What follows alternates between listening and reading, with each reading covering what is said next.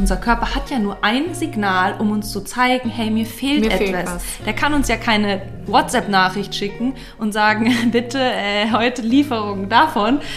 Das hat mich überrascht, dass man, also diese Kombi, gesund und fett, weil ich habe noch gelernt, dass man Fette meiden sollte und dass Fette ungesund sind und ähm, dass man eigentlich auch nur schlank bleiben kann, wenn man möglichst wenig Fett zu sich nimmt.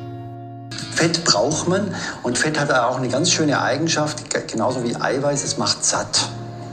Und wir wollen ja schon gerne satt sein. Ne? Und äh, das ist auch das Problem, wenn Menschen sich sehr, sehr fettarm ernähren, dann fühlen sie sich immer so ein bisschen hungrig.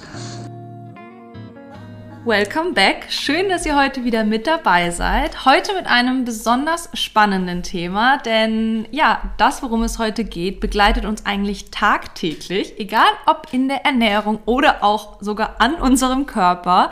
Heute soll es nämlich um Fett gehen. Ja, wir stellen uns die Frage, ob Fett wirklich so schädlich ist wie sein Ruf, was Fett mit Hautalterung zu tun hat und welche Auswirkungen es auf unseren Körper haben kann. Also spannende Fragen, die wir jetzt gleich mal auf den Kopf stellen werden. Und für alle, die bis zum Schluss dranbleiben, gibt es diesmal auch noch einen ultimativen Fact of the Topic. Herzlich willkommen beim Foodie Talk. Wir sind Emma und Lorena. Das ist der Podcast, der Ernährung wieder leicht macht.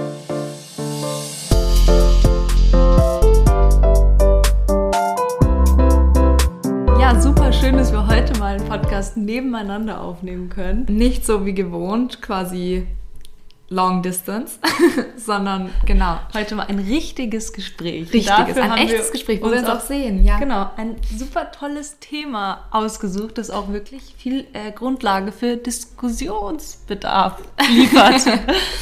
Und Es geht um Fett, nämlich um das Nahrungsfett, würde ich jetzt mal so ein bisschen sagen. Denn wir haben ja ein Problem. Warum ist Fett eigentlich so verrufen? Warum hat jeder Angst vor Fett? Was ist eigentlich der Stress mit Fett auch? ja, woher kommt diese Angst? Also, keine Ahnung, ich glaube, zum einen hat es viel so mit Medien, ähm, vielleicht auch, dass man nicht so genau wusste, hat Nahrungsfett zwangsläufig was mit dem Körperfett zu tun oder ist es sogar ein und dasselbe? Also, es ist ja auch das gleiche Wort. Also ich finde es ja auch ein bisschen verwirrend, weil wenn wir es differenzieren, sollte es doch eigentlich auch ähm, eine andere Benennung haben. Aber es ist halt einfach, ja, es wird alles, so ein, alles über einen Kamm geschert. Genau, und somit könnte man ja schnell mit diesen ganzen Titeln von Fett weg und Fettkiller und ähm, weg mit dem Fett ähm, zu dem Entschluss kommen, okay, ähm, lassen wir doch einfach das ganze Fett in der Ernährung weg und schon haben wir so keine Gefahr mehr Fettleibig zu werden oder irgendwie generell Probleme zu haben. Das wäre ja eigentlich anzulegen. Und da stellen wir uns eben die Frage, ob das jetzt wirklich so ist oder ob es vielleicht doch ganz anders ist. Ja, und da haben wir ähm, einen Experten auf diesem Gebiet, dem Herrn Dr. Michalsen, und der wird uns dazu etwas sagen. Fett braucht man und Fett hat auch eine ganz schöne Eigenschaft, ge- genauso wie Eiweiß, es macht satt. Und wir wollen ja schon gerne satt sein. Ne? Und äh, das ist auch das Problem, wenn Menschen sich sehr, sehr fettarm ernähren, dann fühlen sie sich immer so ein bisschen hungrig. Dann laufen sie dann manchmal in die Falle, dann, weil sie immer ein bisschen hungrig sind, zu viel vom Falschen zu essen. Na gut, also das finde ich gibt schon sehr viel Aussage darüber, wie wichtig quasi auch Fett sein kann für uns. Und was natürlich jetzt auch ein wichtiger Punkt ist, wo wir ja vorher gehört haben, zu viel vom Falschen. Wenn man das so anfängt, so ein bisschen so ähm, zu interpretieren, ist es ja quasi so, dass zum Beispiel Fett einfach Stoffwechselprozesse in unserem Körper ähm, schafft anzuleiten, so dass wir zum Beispiel eben keinen Heißhunger bekommen. Weil was ist eigentlich Heißhunger? Also so ein bisschen die Definition von Heißhunger. Es gibt natürlich verschiedene Arten, ganz klar, aber meistens ist es so der Nährstoff Heißhunger. Das heißt, wir brauchen irgendetwas, was unser Körper gerade nicht kriegen kann. Und da kämen wir zum Beispiel zu den fettlöslichen Vitaminen. Ja, also quasi wir haben Vitamine, die können wir nur zu uns nehmen, wenn es ja quasi Fett in unserem Körper gibt. Und so diese, äh, ich sag mal, Merkformel, die hatten wir schon mal, glaube ich, erwähnt. Das ist für alle deutschen Zuhörer Edeka und für alle österreichischen österreichischen ADEC, aber nicht mit G, sondern mit K. also die ADEC. Supermarktketten, sagen wir jetzt mal. Und ähm, da verstecken sich quasi die ja, ähm, fettlöslichen Vitamine drin. Also das ist in dem Fall E, D, K und A. Oder A, D, I und K. Und ähm, diese Vitamine sind extrem wichtig. Also wir wollen jetzt gar nicht darauf eingehen, für was wir die alles brauchen. Aber wirklich, also das ist von Sehen bis Ja. Verdauung bis ähm, Ja, auch Blut, alles. D, ähm, wir haben schon eine ganze Podcast-Folge zu, wie wichtig Vitamin D ist. Somit ähm, Verlinken wir die, gerne. Die Vorstellung, diese ganzen Vitamine nicht aufnehmen zu können, weil einfach kein Fett vorhanden ist, in dem sich das lösen kann, ähm, das äh, hat natürlich furchtbare Auswirkungen und das ist auch wirklich diese Sache, die man sich vorstellen muss. Und wir haben auch schon mal darauf verwiesen, unser Körper hat ja nur ein Signal, um uns zu zeigen, hey, mir fehlt Mir etwas. fehlt. Der kann uns ja keine WhatsApp-Nachricht schicken und sagen, bitte äh, heute Lieferung davon, sondern der kann nur sagen, hey, ich bin hungrig. Ja. Weil ich habe mir gerade so überlegt, vielleicht ist das mit den Vitaminen gar nicht so, wie soll ich sagen, so leicht greifbar, dass man sich so denkt, okay, das ist wirklich was, wo ich mir denke, krass, ich brauche Fett. Mhm. Aber vielleicht noch ein zweiter Fakt, unsere Zellen, und wir sind aufgebaut aus Milliarden von Zellen, haben so eine kleine, ich sag mal, äh, Schutzwand um sich rum. Und die ist, also die besteht hauptsächlich aus Fett. Und die ist auch quasi ja so ausschlaggebend dafür, ob man so eine richtig straffe Zelle hat oder eher so eine schrumpelige, kleine, alte Zelle. Und ja, das Entscheidende dafür ist die Art des Fettes, Fettes, das man die- aufnimmt. Also quasi gar kein Fett würde grundsätzlich mal bedeuten, unsere Zelle hätte gar keine Schutzwand, was natürlich katastrophal wäre. Also ich glaube, dann Total könnten wir angreifbar. auf Dauer gar nicht überleben. Aber es zeigt auch irgendwie, okay, wir müssen uns vielleicht doch genauer anschauen. welches Fett. Weil Ja. das Thema ist natürlich, wir haben, also nur um das mal ganz grob so zusammenzufassen, es gibt Fette, die unsere Zellen schützen, die alles so richtig smooth machen, die schauen, dass unsere Zellwände richtig schön sauber sind. Und dann gibt es, und das ist schon wieder gleicher Begriff, aber komplett andere, es gibt Fett, das genau das Gegenteil macht. Das verstopft unsere Arterien, das schädigt die Zellwand, das schädigt die, also oder beziehungsweise unterstützt die Zellalterung. Das heißt quasi auch Falten. Also Zellen, zum Beispiel auf unserer Haut, ist ja eigentlich literally genau das. Also Ja. wenn unsere Zellen altern, dann altert unsere Haut und das sind meistens Menschen, die eben auch ähm, recht früh Falten bekommen Mhm. oder generell einfach eine nicht so eine gute Hautbeschaffenheit haben. Das kann man mit guten Fetten kann Dem man das kann, entgegenwirken. kann man Ja. entgegenwirken und mit schlechten kann man das fördern. Und das Okay. einfach alles das gleiche Wort. Wir haben einfach für wirklich viele, viele, viele kleine, ich sage jetzt mal Moleküle, ein und denselben Begriff, was, glaube ich, das fahrlässigste in dieser Situation ist, was quasi passieren kann, weil ich sag mal, der Endverbraucher kann nur alles über einen Kamm scheren, weil es wird ja immer nur von diesem einen Fett gesprochen. Und ich glaube, was hier an der Stelle ganz, ganz, ganz entscheidend ist, und ich weiß, es könnte vielleicht kompliziert sein, aber wir werden das ganz schnell und leicht und, und leicht verdaulich machen. ähm, ja, kurz zu unterteilen, okay, was, was für Arten von Fetten haben wir eigentlich? Und ich starte mal mit meinem Lieblingsfett. Okay. Los geht's, Lorena. Das sind Omega-3-Fette. Und ich finde so, das ist eh so den meisten ein Begriff. Du hattest es vorhin gerade auch schon gesagt. Omega-3, das ist Steht auch auf vielen Ölen so Ja, drauf, so genau. reich an Omega-3-Fettsäuren. Und ich würde jetzt mal sagen, es ist ja ganz egal, für was dieses Omega-3 steht, weil da müssten wir jetzt in die Chemie gehen und das ist Nein, wirklich, das ist nein, too brauchen wir nicht. Wir wissen das, aber es ist nicht so wichtig, um jetzt mal den Grundsatz zu verstehen. Sagen wir einfach mal, diese ähm, Art von Fetten, die finden wir so in fettigem Fisch, wie beispielsweise so in Lachs. Dann haben wir die aber auch in Walnüssen oder auch beispielsweise in so Leinsamen, Chiasamen oder eben auch in dem Leinöl. Und ja, diese Fette sind genau, das sind die, Best, die Besten der Besten. Das sind eigentlich, ähm, ich weiß nicht, die haben die, die positivsten Eigenschaften. Und dann haben wir halt noch die Omega-6-Fettsäuren.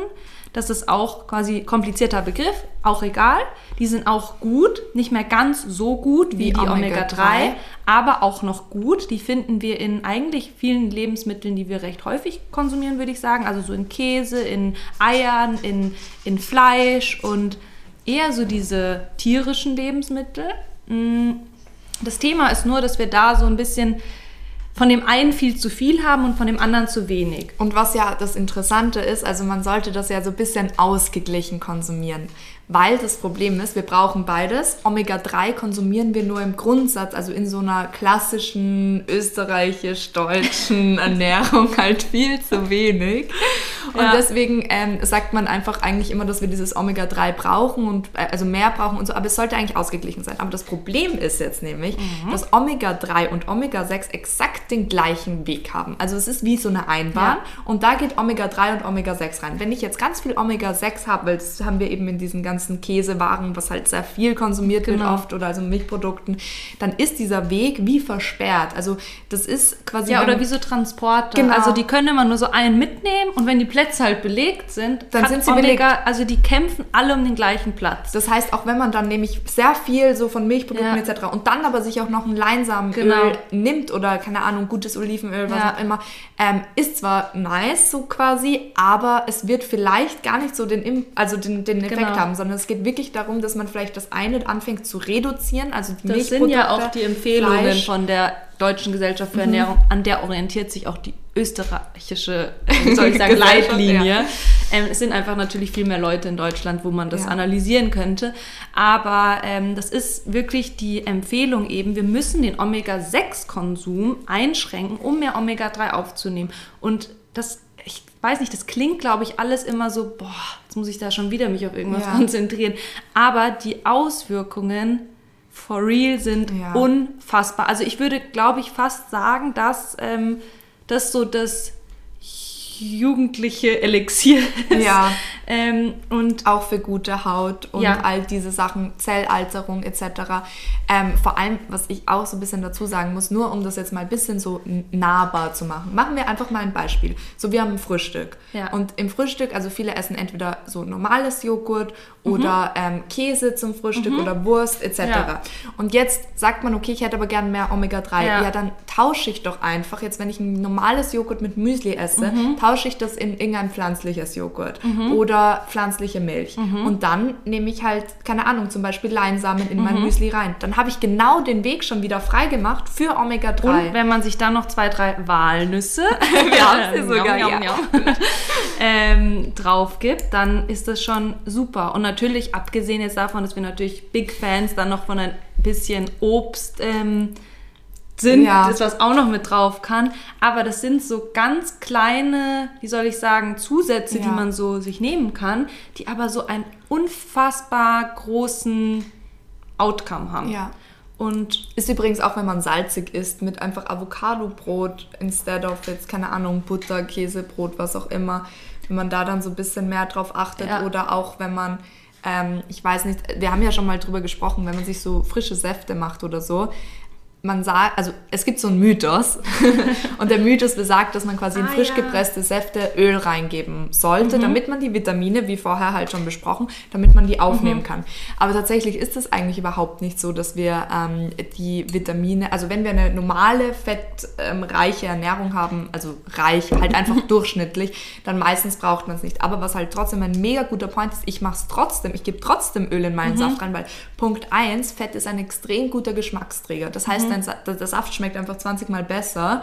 Mhm. Ja. Ist einfach gut so quasi. Und zweitens ist halt, dass ich einfach das Leinöl so extrem gut integrieren kann. Weil wie wir, ich weiß nicht, also ja, ich glaube, du isst einen Esslöffel Ja. ein Leinöl Ja. in der Früh. Aber Mich stört das überhaupt Ja, nicht. voll. Also aber das man muss nicht sein. so Viele machen, ekelt das total an. Ja. Aber wo zum Beispiel genau dieser Effekt ja auch kombiniert wird, ist meistens sind ja Vitamin D, also wenn du das dir irgendwie holst in der Apotheke, kriegst du ja Tropfen. Mhm. Das ist ja auch in Ölform, weil, wie wir vorhin gesagt haben, haha, Edeka Adek, ähm, löst sich nur in Fett und dann kombinierst du direkt, meistens glaube ich, ist das sogar in Ölen, die viel Omega-3 haben. Ja. Das heißt, du hast so quasi zwei Fliegen mit einer Klappe geschlagen, aber das ist quasi so the same Effekt. Und was ich noch zu Avocado sagen wollte, also Avocado ist ja, glaube ich, auch immer so okay. Also ich glaube, da gibt's, es gibt so zwei Seiten von Avocado-Liebhabern Ja. oder nicht Liebhaber, aber so zwei Seiten von Avocado. Die einen sind halt so, okay, Avocado ist super gesund, weil die hat Fett. Die andere Seite ist so, Avocado solltest du nicht so viel essen, weil die hat Fett. Ja. Also die gleiche Begründung und das Fett, weil das hat ja jetzt vorhin in der Auflistung noch so gefehlt, das sind die Omega-9, also die meisten, die haben die meisten Omega-9-Fettsäuren. Ist jetzt auch wieder egal, was das bedeutet. Aber das heißt, die sind in nochmal anderen Gruppierungen und von denen nehmen wir schon auch im Durchschnitt eigentlich genug auf. Heißt jetzt, finde ich persönlich nicht, lass die Avocados weg. Das ist auch gesundes Fett. Und gesundes Fett, jetzt habe ich es irgendwie quasi gerade so verraten, nein, aber so, wir müssen jetzt mal über die ungesunden sprechen, Ja. glaube ich. Weil das haben wir jetzt, jetzt, bis jetzt ist alles toll. Ja, bis jetzt ist alles toll und und, wir wir würden eigentlich nicht verstehen, ja. warum Fett so diesen negativen Ruf je bekommen hat. Ja. Aber das ist nicht ganz Das unberechtigt. ist nicht ganz unberechtigt, denn es gibt eben diese Transfettsäuren und so gerne, also Transfettsäuren, Transfette so Mhm. quasi. Ähm, das heißt, das sind quasi einfach Fette, ähm, die genau das Gegenteil machen. Also da haben wir ja vorher drüber gesprochen. Hoher Cholesterinwert, schlechte Cholesterin, also es gibt, ach, ach Gott, da scheren wir schon Das, wieder. Okay, ja. ich lasse das jetzt mal. Aber jedenfalls negative Auswirkungen, Zellverkle also Zellwand, ähm, Schrumpelig. äh, schrumpelig, ähm, Alterungsprozesse. Alterungsprozesse, Auch so dieses Ganze von diesen ähm, Herz-Kreislauf-Erkrankungen, das verstopft wirklich die Arterien. Also das ist zurückführbar auf diese Transfette. Pflanzliches Fett, zum Teil gehärtet, ungesättigte Fettsäuren. Enthält gehärtete Fette. Tatsächlich meinen aber alle Begriffe das Gleiche, nämlich Transfette oder Transfettsäuren. Denn Transfette sind ungesättigte Fettsäuren. Sie entstehen, wenn ursprünglich gesundes Pflanzenöl industriell gehärtet und dann zum Backen benutzt wird. Sie kommen auch zustande, wenn Öl über längere Zeit stark oder mehrmals erhitzt wird, wie beim Frittieren. Sie heißen Transfette, weil beim Backen oder Frittieren ein Transfer stattfindet. Ein Wasserstoffatom wechselt die Seite.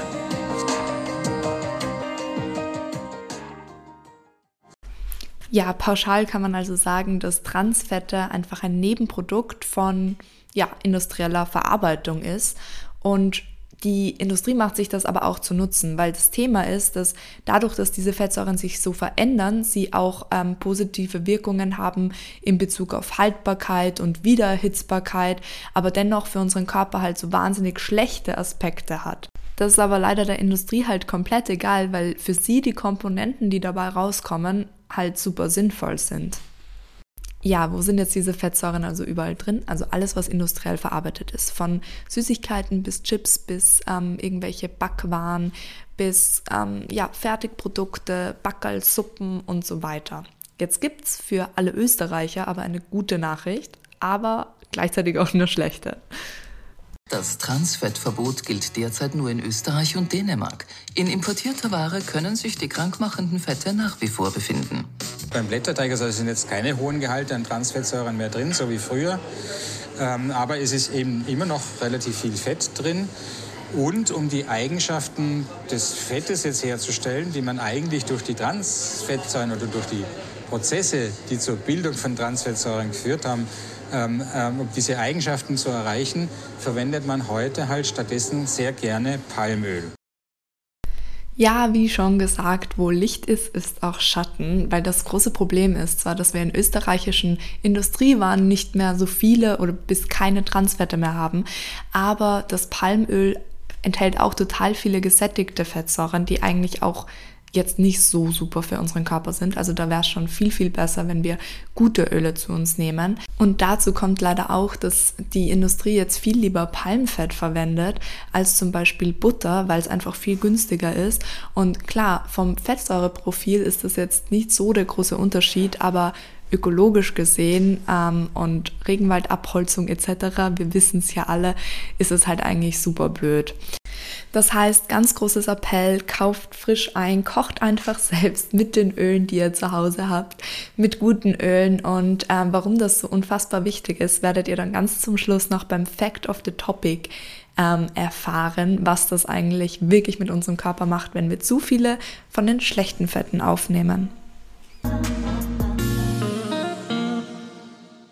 Wir haben übrigens, also ich, ich würde da eigentlich gleich jetzt da so drauf eingehen, wir haben ähm, auf Instagram so eine Umfrage gemacht Und ähm, Ich suche das mal raus. ja, genau. Wir haben eine Umfrage gemacht und da kam lustigerweise, also eine Frage äh, war so sehr präsent und dann haben wir, genau, dann haben wir eben eine Zuhörerin gefragt, ob sie uns nicht eine Sprachnachricht machen wollen würde, weil ich finde das jetzt irgendwie total nett, dass wir das so quasi hier so reinbringen können. Jedenfalls, da kam eine so richtig wichtige Frage und ich finde, dass das jetzt hier ganz gut reinpasst. Die sogar spielen schon. wir jetzt mal ab. Hallo, ich hätte mal eine Frage zu den Ölen und zwar, ähm, welche Öle man erhitzen kann ähm, oder welche Öle man besser nicht erhitzen sollte.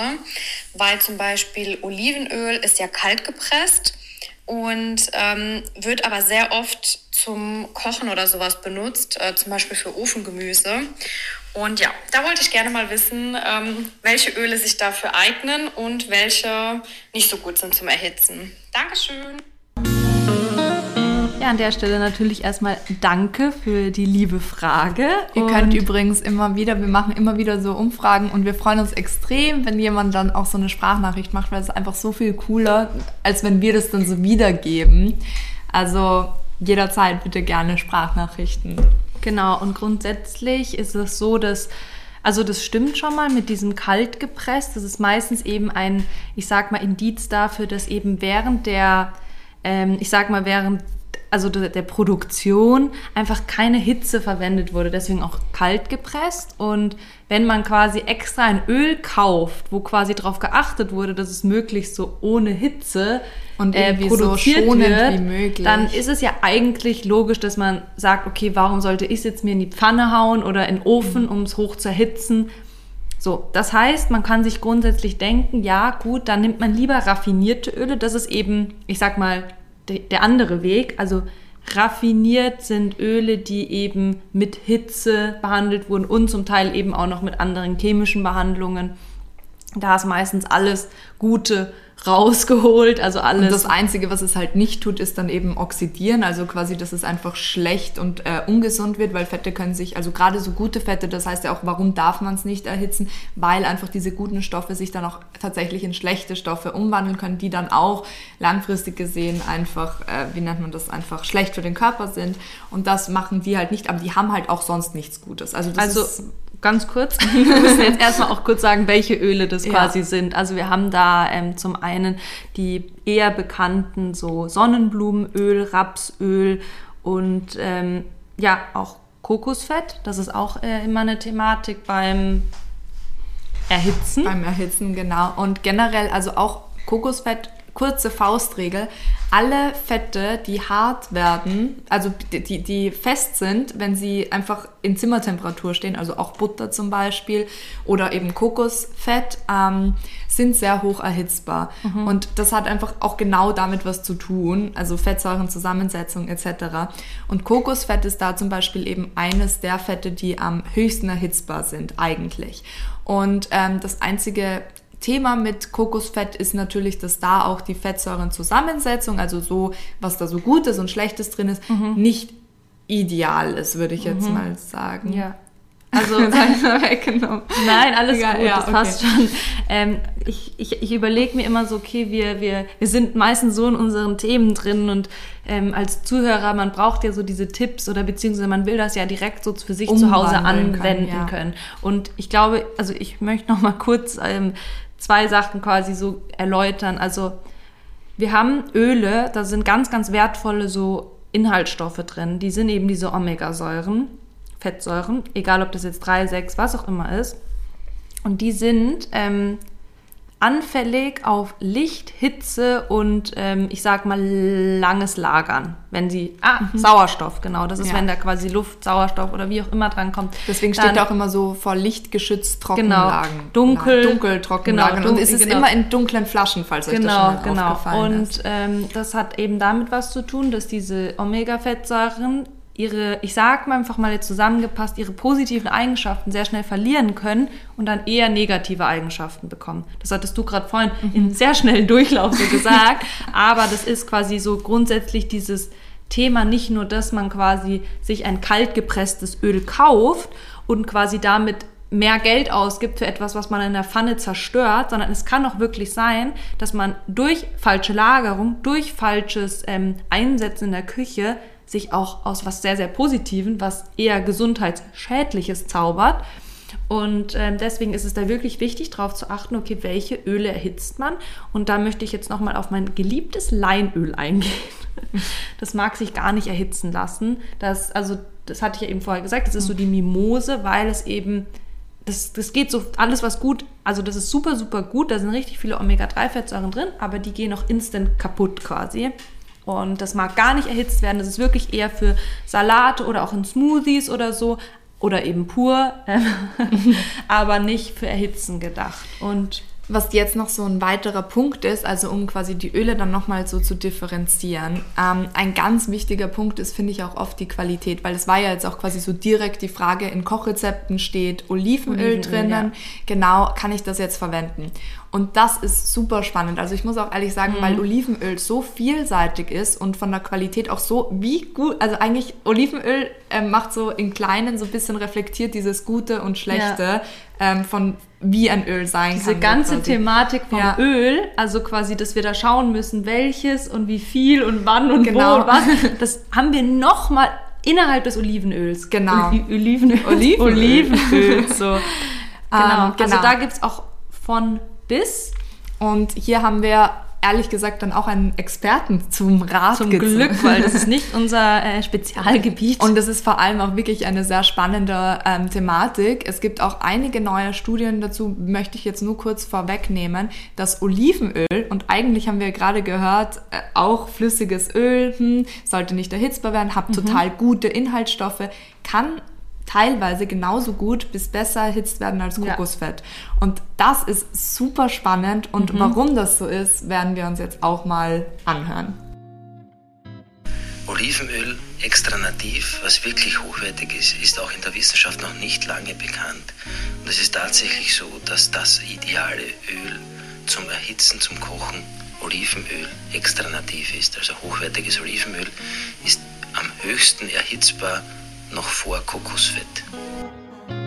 Die Besonderheit von hochwertigem Olivenöl ist sein hoher Anteil an Polyphenolen, ähm, also in dem Fall Antioxidantien. Und da gibt es sogar eine eigene EU-Verordnung, wenn ein Olivenöl ein bestimmtes Level an Polyphenolen beinhaltet, dann darf man sogar einen Health Claim sozusagen ähm, auf die Olivenflasche schreiben, mit dem Zusatz, dass es eben 20 Gramm pro Tag davon einzunehmen sind. Und im Endeffekt heißt es, wenn man ein bestimmtes Level an Polyphenolen erreicht und regelmäßig dieses Öl dann konsumiert, dann schützen diese Antioxidantien unsere Zellen vor oxidativen Stress. Also sprich, es kann das Krebsrisiko reduzieren. Und unser Olivenöl erfüllt eben diesen Claim. Ja, das war jetzt richtig viel Information. Vielen Dank an Jörg. Er ist Chemiker und Teil der Lacules-Familie. Also die, das ist ein Familienunternehmen, die sehr hochwertiges Olivenöl herstellen und da wirklich sehr bedacht sind, dass da quasi alle Faktoren passen. Deswegen kennt er sich da auch so gut aus. Aber grundsätzlich, dass wir da die Informationen jetzt so ein bisschen auseinandernehmen und so ein bisschen ähm, analysieren. Ja, nochmal die wichtigsten äh, Fakten so ein bisschen zusammenfassen. Ähm, ich glaube, wir hatten jetzt Begriffe, die wir kurz nochmal ein bisschen erläutern müssen. Zum einen hatte er ja erwähnt, es gibt Olivenöle, die sehr also einen sehr hohen Polyphenolanteil haben. Beziehungsweise Antioxidantien. Und das können wir jetzt mal sagen, ist das, das Gleiche. Ist das Gleiche. Also genau. Polyphenole genau. sind nur eine Untergruppe und wir sprechen jetzt einfach mal nur von den Antioxidantien. Wenn wir uns dieses Wort ja eigentlich so genauer anschauen, wir haben ja vorhin gesagt, das Öl kann oxidieren und das sind jetzt Antioxidantien. Das genau. heißt, die wirken diesem Prozess entgegen. Das ist wirklich ein Schutzmechanismus. Also das ist quasi wie, wenn wir in einem Öl viele Antioxidantien drin haben, dann wird dieses wie Omega-3-Fett so an der Hand genommen und sagt so, okay, die Antioxidantien, ich bin dein Bodyguard, wenn Hitze kommt, ich schütze dich. Und genau so kann man sich das auch echt vorstellen. Wie so eine riesige, ja, Schutzwand. Schutzwand, genau, die da einfach hilft, dann eben auch diese guten Fettsäuren, wo wir vorher gerade gesagt haben, dass die eigentlich ultra schnell kaputt gehen ähm, oder sich in schlechte mhm. Sachen umwandeln, wird halt von Anti, Anti, Anti, Anti, Antioxidantien geschützt. Und ähm, was da ein richtig wichtiger Punkt ist, auch nur dazu nochmal zu sagen, ähm, ist dass es da extreme Unterschiede gibt, gerade beim Olivenöl. Ähm, es gibt Olivenöle, die einfach einen viel geringeren Antioxidantienanteil haben als andere Olivenöle und das hat ganz viel mit der Herstellung zu tun. Eben jetzt diese ähm, Polyphenole, die jetzt erwähnt wurden, die eben die Antioxidantien darstellen, wo ja sogar der Gehalt eben auf der Flasche ausgewiesen werden darf, weil die so gesund sind, schützt eben nicht nur die Fettsäuren in der Flasche, sondern diese gleiche Schutzwirkung hat es in unserem Körper eben für unsere Zellen, weil wir vorhin schon gesagt haben, unsere Zellen bestehen ja auch viel aus den Fetten. Also am Ende ergibt alles irgendwie Sinn, aber es ist eben so, okay, wir können uns merken, hoher Polyphenolanteil bedeutet A, gute gesundheitliche Auswirkungen für uns, wenn wir es konsumieren, mhm. aber B auch, das Olivenöl lässt sich viel, viel höher erhitzen, weil die Hitze tut dem Olivenöl quasi keinen Schaden, Schaden zufügen. Und eine kleine Sache, die ich auf jeden Fall jetzt noch ganz kurz hier erwähnen muss an dem Punkt, ist, ich hatte letztens eine Vorlesungsreihe quasi, wo ein Thema recht ähm, intensiv behandelt wurde. Und ähm, das waren so der, der, Effekt von eben Antioxidantien, vor allem eben in Ölen, ähm, auf Telomere. Wir nehmen dieses Wort jetzt auch einfach mal nur so her, weil ich finde das ein bisschen kompliziert zu erklären. Ja, also ich finde, wir können es uns so vorstellen wie ein Strich, der so ähm, ja, ich sag mal, angibt, wie lange unsere Lebensdauer noch ist. Und jeder hat diesen Strich in sich. Und ähm, bei manchen ist der länger und bei manchen ist der kürzer. Und der verkürzt sich aber jeden Tag. Bei manchen schneller, bei manchen weniger schnell. Aber wenn der quasi zu Ende ist, dann ist unsere Zeit, sage ich mal so, abgelaufen. Oder zumindest die Zeit der Zelle genau. ist dann abgelaufen. Ja, ja, so, ja. das ist in jeder Zelle, aber das ist natürlich auch ein Spiegelbild für unser gesamtes Dasein. Erscheinungsbild genau. und wie auch immer. Genau. Und jedenfalls gab es da einige Studien dazu, dass quasi die Antioxidantien in, in hochwertigen Olivenölen oder generell in Ölen dazu beitragen kann, dass diese Telomere sich weniger schnell verkürzen. Also dass was, der Strich länger lang bleibt. Genau. Und was eigentlich völlig verrückt ist, weil das haben wir wieder, also wir haben das auf Gesundheitsaspekte, dass man einfach nicht so anfällig auf ähm, verschiedene Krankheiten ist, die einfach im Alter kommen. Hautalterung haben wir hier mal schon wieder. Ja, wenn wir jetzt schon bei den äh, tollen Dingen sind, die wir in unserem Studium lernen, dann möchte ich vielleicht auch noch was einschmeißen, was auch mir Schmeiß hängen geblieben ist, was ich extrem ähm, interessant fand. Und zwar habe ich ein Referat über ähm, die Prä äh, primäre Prävention von Brustkrebs gehalten. ähm, ganz egal, was da jetzt das äh, Outcome war, aber es, äh, im Zuge der Recherche bin ich auf eine Studie gestoßen. Eigentlich hat die Herz-Kreislauf-Erkrankungen untersucht aber innerhalb dieser Studie gab es quasi eine Gruppe von Frauen ähm, in einem bestimmten Alter. Und sie haben festgestellt, dass sie die ähm, quasi Studienvorgaben auch auf ähm, die Auswirkungen auf Brustkrebs halt irgendwie analysieren könnten. Und es war halt in dieser Studie so, dass sich die Leute alle mediterran ernährt haben. Und das ist halt so eine Ernährungsweise, Ernährungsweise genau. Die, die ist sehr, ja, wie soll ich sagen, eigentlich sehr ausgewogen, aber natürlich sehr, sage ich mal, so Fisch äh, lastig eher. Also das sehr ist so, gemüselastig. Genau, Gemüse, Fisch, Hülsenfrüchte, auch genau. etwas Rotwein. Genau. Ähm, und halt eben auch ein ähm, relativ großer Teil von, ja, ich sag mal, eben Fetten auch. Und wir haben aber, wir reden jetzt hier von den quasi eher guten Fetten. Also jetzt nicht diese Chips, äh, Pommes etc., Transfette, sondern es geht jetzt eher quasi um die Omega-3-Fettsäuren. Und innerhalb dieser Gruppe wurde ähm, unterteilt zwischen einer Seite, die hatte die mediterrane Ernährung plus Olivenöl und eine, die hatte die mediterrane Ernährung plus jeden Tag eine Handvoll Nüsse. Und was eben dieses spannende Outcome war, dass ähm, die, egal welche Seite, die auf jeden Fall schon mal einen wesentlich, ich sag mal, präventiven, also einen wesentlich besseren präventiven Schutz vor Brustkrebs hatten. Also mediterrane Ernährung mit egal welcher Art von Fett, super, super gut. Aber die Olivenölgruppe hat noch mal besser abgeschnitten als die Nussgruppe, was wieder eben auf eben diese gerade erwähnten Polyphenole zurückzuführen ist. Also auf diese Antioxidantien, die ja wie die Emma, vielleicht können wir hier sogar so einen Kreis schließen, weil die eben vielleicht auch Einfluss auf die Zelllanglebigkeit haben eine gesunde Zelle ist immer besser als eine alte, abgestorbene Zelle, weil die Vor können allem ja gesunde Zellen sind viel weniger anfällig Genau. für Mutationen Ja. etc. als gesunde Zellen und das ist halt ganz wichtig. Und um hier quasi ganz den Kreis zu schließen und quasi die Frage zu beantworten, es ist einfach ganz wichtig, hochwertige Öle in seiner Küche zu haben ähm, und natürlich die Frage ist immer schön und gut, danke, dass, dass ihr uns sagt, hochwertige Öle, aber was zeichnet eigentlich hochwertiges Olivenöl aus? Woher weiß ich, dass ich ein hochwertiges Olivenöl in meiner Küche habe? Und äh, da hat uns der liebe Jörg zum Glück auch noch einmal ähm, eine Infosprachnachricht geschickt. Wie erkennt man hochwertiges Olivenöl? Die gute Nachricht ist, dass es sehr einfach herauszufinden ist, ob ein Olivenöl hochwertig ist oder nicht. Denn es gibt nur drei positive Merkmale von Olivenöl, von hochwertigem Olivenöl. Nämlich Fruchtigkeit, Bitterkeit und im Abgang muss es kratzen. Was heißt das genau? Die Fruchtigkeit, grün-grasig muss es riechen vielleicht zum Beispiel nach ähm, grünen Tomaten oder Artischocken, aber es muss grün, grasig riechen. Es muss auf der Zunge bitter schmecken und wenn man es pur genießt, und das Gute ist, nur wenn man es pur genießt, muss es im Abgang kratzen. So erkennt man hochwertiges Olivenöl.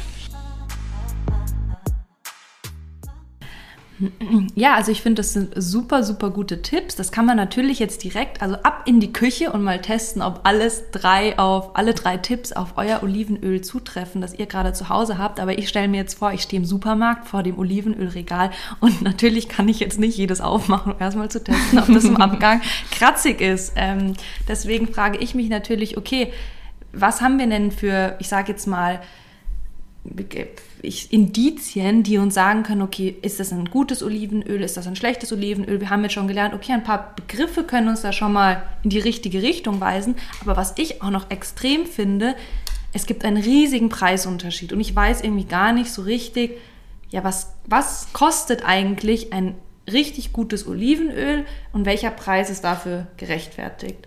Und das haben wir auch im Zuge unserer Recherche und quasi auch einfach mit unserem Gespräch mit Lakules eben rausgefunden und haben da auch nochmal eine super Antwort dazu bekommen. Ähm, auch etwas, mit dem wir überhaupt gar nicht gerechnet hätten. Genau. Als Faustregel kann man hernehmen, ein halber Liter kostet um die 20 Euro und mehr, außer man bezieht es direkt vom Bauern, zum Beispiel von uns. Dafür gibt es zwei Gründe. Zum einen ist die Olive eine Baumfrucht, also es ist eine Frucht, die händisch geerntet werden muss um für hochwertiges Olivenöl. Und das bedeutet, jeder Ast wird gerüttelt und dann müssen die Oliven aufgehoben werden. Und das ist natürlich ein enormer Aufwand. Der zweite Grund ist, die Oliven müssen unreif geerntet werden für hochwertiges Olivenöl. Das führt allerdings zu einer geringeren Ölausbeute. Und natürlich kann man billiger Öl herstellen, zum Beispiel äh, über Olivenölplantagen. Das geht dann wirklich, da werden die Oliven tatsächlich maschinell geerntet. Allerdings werden die Oliven dabei verletzt und äh, hochwertiges Olivenöl ist dabei nie, so nicht herstellbar. Ja, also wirklich super spannend. Das wusste ich nämlich zum Beispiel gar nicht. Ich habe mir auch irgendwie gar nie Gedanken darüber gemacht, wie wohl Olivenöl hergestellt wird und dass es da auch so extreme Unterschiede eben ähm, geben kann. Aber natürlich, wenn man sich vorstellt, dass da alles mit Hand gerüttelt wird, alles aufgehoben wird, das ist natürlich auch ein enormer Arbeitsaufwand. Und wenn es so schonend behandelt wird, damit eben der Polyphenolanteil auch so hoch ist, dann rechtfertigt es auch natürlich diesen doch sehr hohen Preis. Ich meine, womit man sich so ein bisschen Abhilfe schaffen kann, ist auf jeden Fall, es gibt ja auch immer so Kanister quasi, also das kann man in größeren Mengen kaufen, dann ist auch meistens der Literpreis ein bisschen geringer. Ähm, und was ich aber schon noch wirklich sagen muss, es macht einfach so viel mehr Sinn, weil sonst musst du da für alles ein eigenes Öl haben. Für dein Oli, also quasi für dein Salatdressing ein mhm. eigenes Öl, fürs Erhitzen ein eigenes Öl. Also es macht schon richtig Sinn für mich eigentlich auch einfach das zu haben. Ich finde, natürlich kann man, ich sage mal, auch sagen, okay, fürs Erhitzen, jetzt wirklich, wenn ich was brate und wie auch immer, nehme ich lieber ein günstigeres Öl, das raffiniert ist.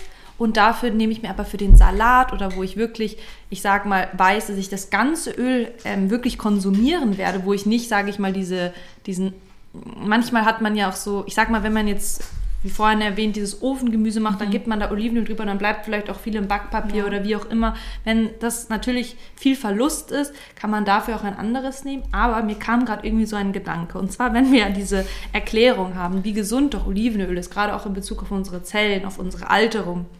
Wie viel Geld geben wir für irgendwelche Tabletten aus, die vielleicht irgendwie, ich weiß nicht, einen positiven gesundheitsfördernden Effekt haben für, ich weiß nicht, die irgendwelche Versprechen, die uns gemacht Allein werden, für diese irgendwelche Cremes. Omega-3-Sachen, die- ja. das wird ja alles genau, mit das wird Omega-3, ja dann in Kapseln, kauft man Kapseln und die um- kauft man ja in wiederum Boxen, wo ja auch irgendwie die 40 Euro kosten oder so. Mhm. Und wenn man das wieder dann so umwälzt, dass man das Gleiche mit einem Esslöffel Olivenöl, den man sich natürlich auch über einen Salat geben kann oder ich weiß nicht, wie gesagt, sonst auch das Leinöl ist auch eine super Idee, wenn man quasi nur fürs Kaltverzehren etwas sucht, ähm, dann ja, sage ich mal, hat man da natürlich wieder zwei Fliegen mit einer Klappe irgendwie und Ja. am Ende doch die günstigere Wahl. Also muss Ja. man ja auch wirklich ehrlich sagen. Und ähm, ja, also wer auf der Suche ist nach einem wirklich super, super, super leckeren, hochwertigen ähm, Olivenöl, wo der Polyphenolanteil sehr, sehr, sehr hoch ist, ähm, da können wir euch auf jeden Fall das Olivenöl von La Coulis eben empfehlen. Also wir nehmen das, also Wir nehmen es selbst und was halt für mich auch so ein Punkt ist, ich finde ja auch, also wir beide sind ja auch ein bisschen so Verpackungsfreaks. Mhm. Also muss man jetzt Oh ehrlich ja. mal sagen. Und ich liebe, also ich finde das, Das La Design, ja. äh, Olivenöl so schön Es in der ist so Küche schön. aussieht. Zeig's mal her. Ja. Wir, wir sind ja heute live dabei, deswegen können wir das auch so schön hierher zeigen. Aber es ist, also ich finde es einfach auch wirklich so schön. schön. Ähm, jedenfalls werden wir alle Seiten auch verlinken. Es ist nämlich auch so, was ich total cool finde. La Coulis hat einen Instagram-Account, wo es jetzt quasi nicht nur um die Marke geht, sondern die machen ganz viel Aufklärungsarbeit rund um eben Olivenöl, um die chemischen Hintergründe und warum das einfach sinnvoll ist. Und ich finde den Account total spannend. Und da kommt auch immer wieder eben so Info-Content. Ähm, das heißt, wir werden das auf jeden Fall mal verlinken. Ähm, Genau, auch gerne die Website und da könnt ihr auch gerne mal reinschauen, falls ihr noch mehr, falls euch, falls euch das Interesse an Olivenöl jetzt geweckt wurde. Ja, Genau, und ich fände jetzt eigentlich ganz schön, das nochmal so ein bisschen ganz kurz und knapp zusammenzufassen. Wir Mhm. hatten ja eine Eingangsfrage quasi, so macht Fett uns denn wirklich fett? Und ich finde, wir haben jetzt, glaube ich, ganz gut erläutert, welche Fette denn eigentlich gesund sind und welche nicht. Aber nochmal jetzt so zum Mitnehmen, das, was hängen bleiben sollte.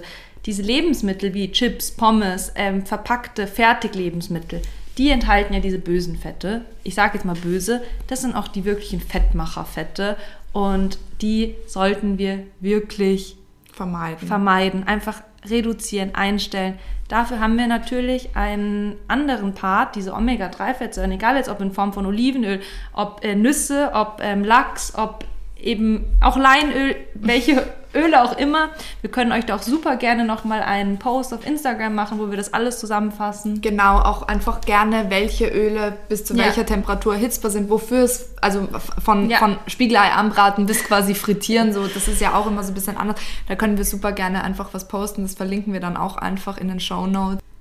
Und was auf jeden Fall auch noch ein wichtiger Punkt ist, ähm, was wir auf jeden Fall nicht verleugnen wollen, ähm, Fette oder Öle sind generell sehr kaloriendicht. Das heißt, wenn man jetzt wirklich gerade das Ziel hat, abzunehmen, dann kann man auf jeden Fall darauf achten, das Öl, also den Öl- oder Fettkonsum zu reduzieren. Aber ich würde wirklich einfach schauen, dass man gute Fette hat, von denen kann man nämlich auch einfach so viel Profit ähm, bekommen, weil das Thema ist natürlich Heißhunger etc. wird reduziert. Ähm, aber auf jeden Fall natürlich ein bisschen reduzieren, aber einfach schauen, dass man hochwertige Öle trotzdem weiterhin verwendet und nicht aus dem Ernährungsplan rausstreicht, weil das ist völlig sinnlos. Und auch da ähm, gibt es wieder tolle Tricks, denn das, was mir Emma letztens erzählt hat und was sie euch hoffentlich in der nächsten Folge auch berichten wird, ist, dass wenn man Öle oder Fettsäuren in Kombination mit Ballaststoffen zu sich nimmt, dass man sich da positive Effekte zunutze machen kann, ohne von den, ich sag mal, eher negativen äh, ja, Auswirkungen ähm, betroffen zu sein. Das heißt, dass man sehr viel Kalorien zu sich nimmt. Und ähm, ich glaube, das würden wir super, super gerne in der nächsten Folge besprechen. aber ein Ähm, kleiner Antriggerer, da gibt es was ganz, ganz Spannendes, ähm, was die Ballaststoffe denn nicht alles machen, sodass man eigentlich völlig von selbst ähm, entweder an Gewicht verliert oder einfach sein Idealgewicht hält, ohne auf irgendetwas zu verzichten. Also quasi eine Wunderwaffe, was heißt, seid unbedingt und gerne wieder nächstes Mal mit dabei. Ja, und ansonsten, ciao Kakao. Schön, dass ihr bis hierhin zugehört habt und wir hören uns beim nächsten Mal. nächsten Mal. Ciao, ciao. Ciao, ciao.